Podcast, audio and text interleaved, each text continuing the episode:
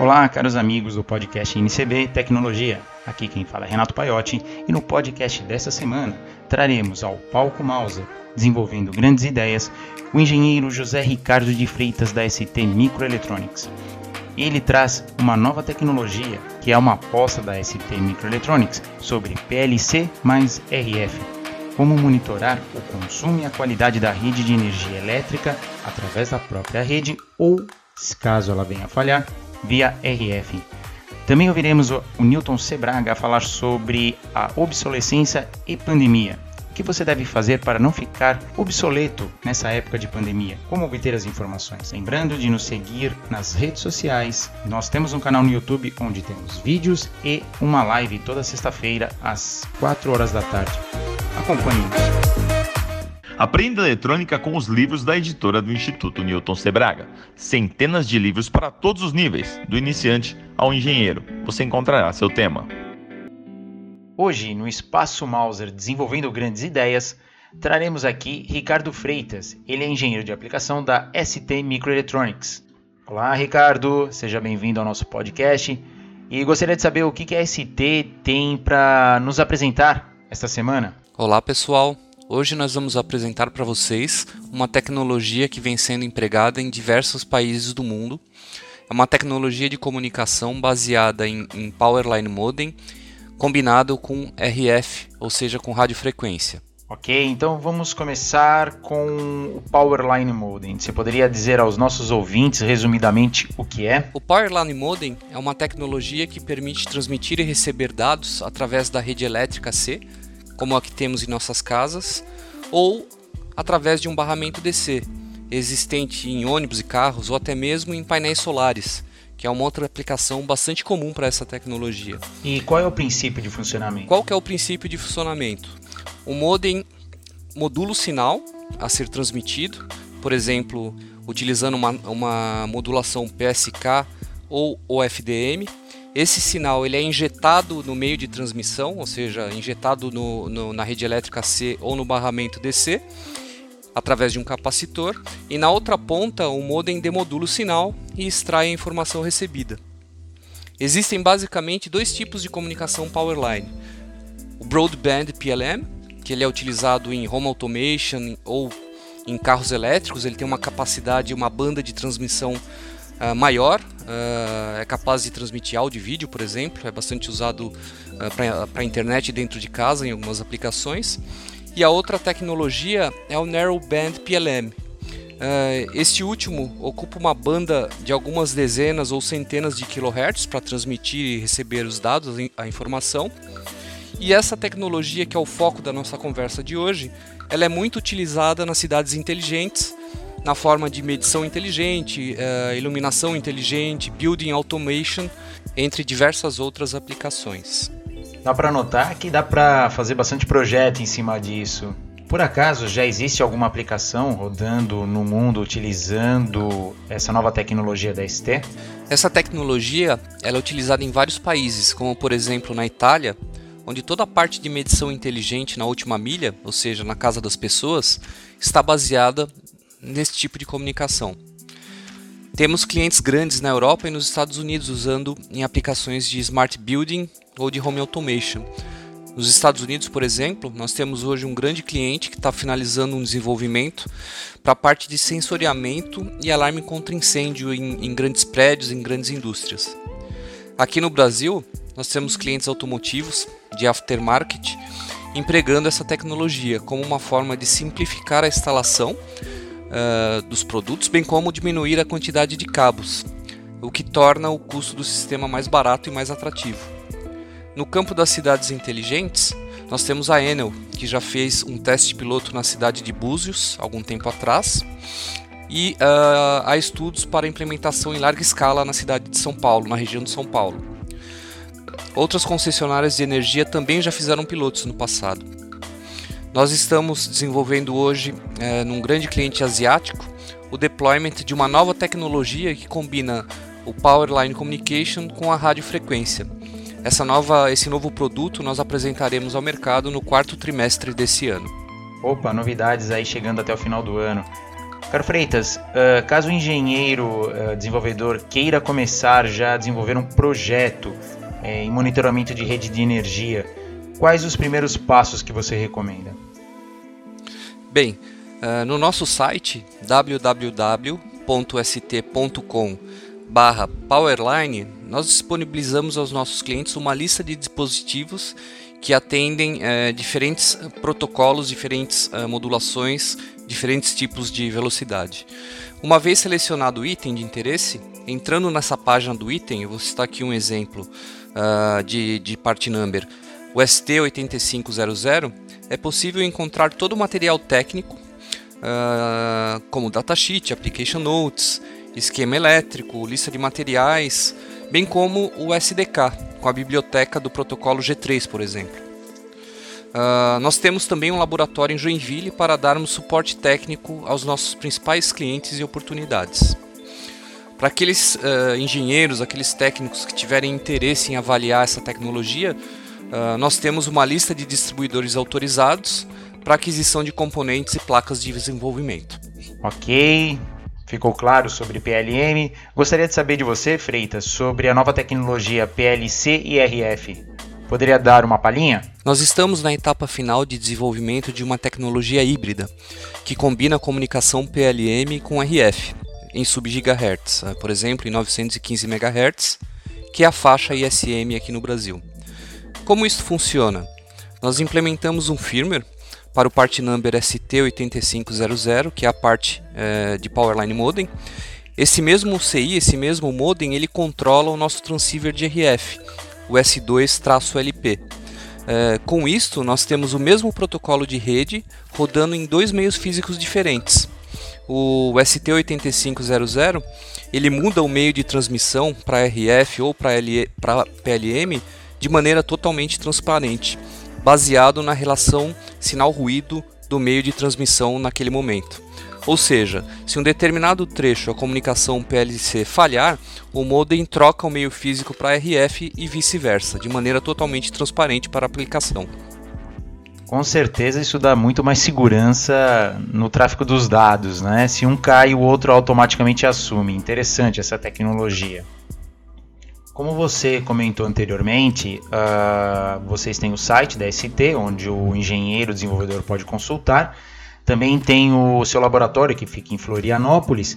Mas fora isso, você teria um e-mail de contato onde os desenvolvedores poderiam tirar mais dúvidas ou buscar mais informação?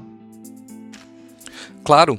Para o pessoal que tiver perguntas ou dúvidas, eu peço que nos envie um e-mail para stmicroelectronics.brasil@st.com, uh, que lhe responderemos o mais breve possível. Tivemos aqui com a gente o José Ricardo de Freitas. Agradeço muito a sua participação. Gostaria de deixar aqui, Freitas, um convite para uma próxima entrevista. E lembrando a todos que durante toda essa semana, todo o material dito aqui pelo Freitas, como outras informações, estão na página principal do site do Instituto Newton Sebraga. Foi um prazer. Obrigado a todos os nossos ouvintes. Imagina, nós é que temos que agradecer a sua presença aqui no nosso podcast. Lembrando a você, caro ouvinte, que a Mauser Electronics tem o mais vasto catálogo da ST Microelectronics, tanto em componentes como em placa de desenvolvimento. Acesse agora mauser.com. Bem-vindos ao podcast do Instituto Newton Sebraga. Aqui estou eu, Newton Sebraga, para conversar um pouco mais de tecnologia com vocês que nos acompanham.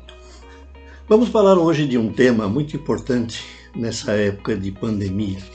E é lógico para se pensar para depois da pandemia, porque vai afetar todos nós que somos profissionais da eletrônica. É claro que durante esse período em que nós tivemos o isolamento, nesse período em que a atividade econômica caiu, as atividades profissionais também ligadas diretamente ao ensino e ao aprendizado da eletrônica, elas tiveram mudanças radicais, é hora de repensar no futuro. E nós temos aqui um problema que pode afetar todos nós, que é o da obsolescência, que eu já falei em diversos artigos em nosso site, já falei em lives, falei em palestras, que é o seguinte: Quando nós ficamos parados sem estudar e acompanhar as mudanças da tecnologia ao longo do tempo, nós vamos ficando obsoletos. Não pense que nessa época de pandemia, as pesquisas, o desenvolvimento de novas tecnologias pararam completamente. Não. Vocês, se vocês prestarem atenção, indo na internet e acompanhando as notícias de tecnologia, vocês devem ter percebido que todos os dias estão aparecendo coisas novas.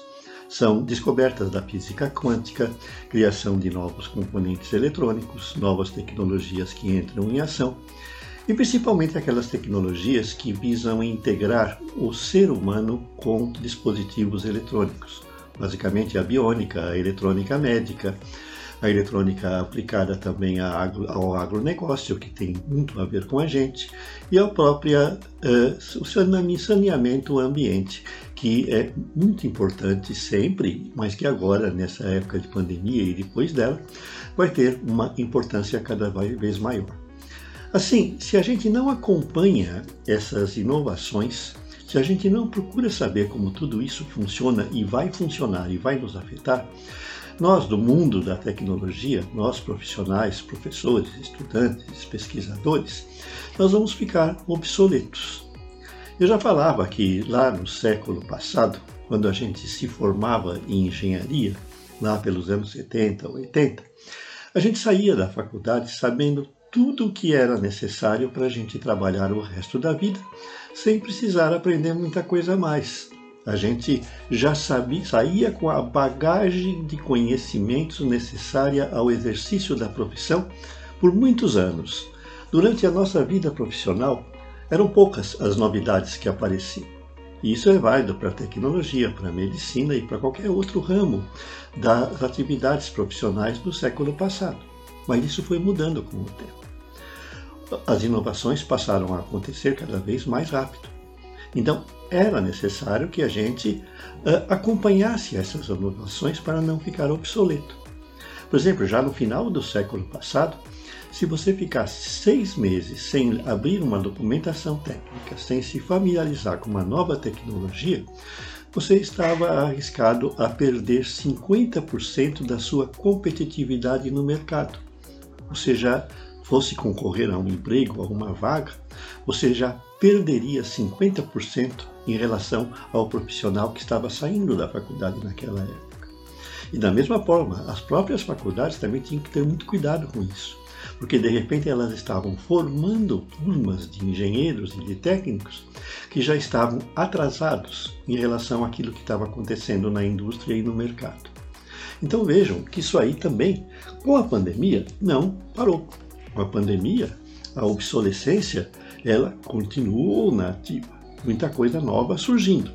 Então, aqueles profissionais que pararam ou diminuíram o seu ritmo durante esse, esse fenômeno, durante essa pandemia, eles devem estar bem atentos, porque na hora que houver a retomada, na hora que você voltar a procurar um trabalho no seu campo de atividade na tecnologia, você pode estar arriscando a não conseguir fazer nada que seja capaz de concorrer com aquele que acompanhou as inovações durante esse período. Então, qual que é a minha recomendação? Vamos estudar, vamos continuar acompanhando as inovações e mais do que nunca vamos nos preparar para que na hora em que houver a retomada, na hora em que realmente houver a necessidade de nós termos uma atividade profissional no mundo da tecnologia, a gente esteja preparado para enfrentar a concorrência e enfrentar aquilo que vem de novo. Isso é muito importante. Vejam que não é, é possível que você fique parado durante todo esse tempo sem procurar estudar, aprender coisas novas, acompanhar o desenvolvimento da tecnologia, sem que você perca a sua capacidade de concorrer no futuro. Pensem nisso. Vocês devem, então, é, procurar cursos, procurar literatura, leiam bons livros técnicos. Pensem bem que se você está pretendendo, por exemplo, entrar num campo de atividade da tecnologia junto ao agronegócio, junto à medicina, junto ao bem-estar, junto à pecuária. Por que não pegar livros nesses setores para se familiarizar de, de como tudo isso funciona?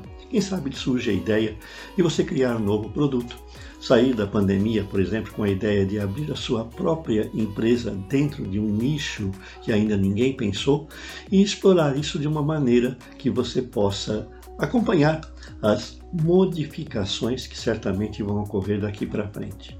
O mundo dos negócios mudou, vai mudar. a maneira como as pessoas se relacionam vai mudar. O modo como a tecnologia é aplicada em tudo isso também. O modo como a tecnologia deve ser ensinada e aprendida também. O ensino à distância está aí. E para a tecnologia isso vai ser muito importante. Pensem em tudo isso. Nós temos que nos adaptar aos novos tempos que estão chegando. Nós temos que fazer muita coisa para que a gente acompanhe o ritmo dessas mudanças sem que a gente se torne obsoleto. Vocês não querem sair dessa crise, dessa pandemia, certo? Numa situação em que ninguém mais vai precisar daquilo que você faz e você não vai saber fazer outra coisa. Pensem nisso. É o momento de ou você mudar e acompanhar e seguir com mais força, ou o momento de você cair no esquecimento e não ter mais possibilidade nenhuma. O que, que você prefere? Botaremos no nosso canal do YouTube, aqui no nosso canal do podcast também, para sempre estar conversando com vocês sobre novidades da tecnologia. E vão lá consultar o nosso site, em que nós temos muitos artigos, muitos ensinamentos e, é óbvio, os nossos cursos à distância que poderão ser de grande utilidade para que eventualmente você aproveitar e reciclar os seus conhecimentos, ter novos conhecimentos e se preparar para o novo, mundo novo que nós estamos entrando. Daqui para frente as coisas vão modificar-se num ritmo cada vez mais intenso. Até mais.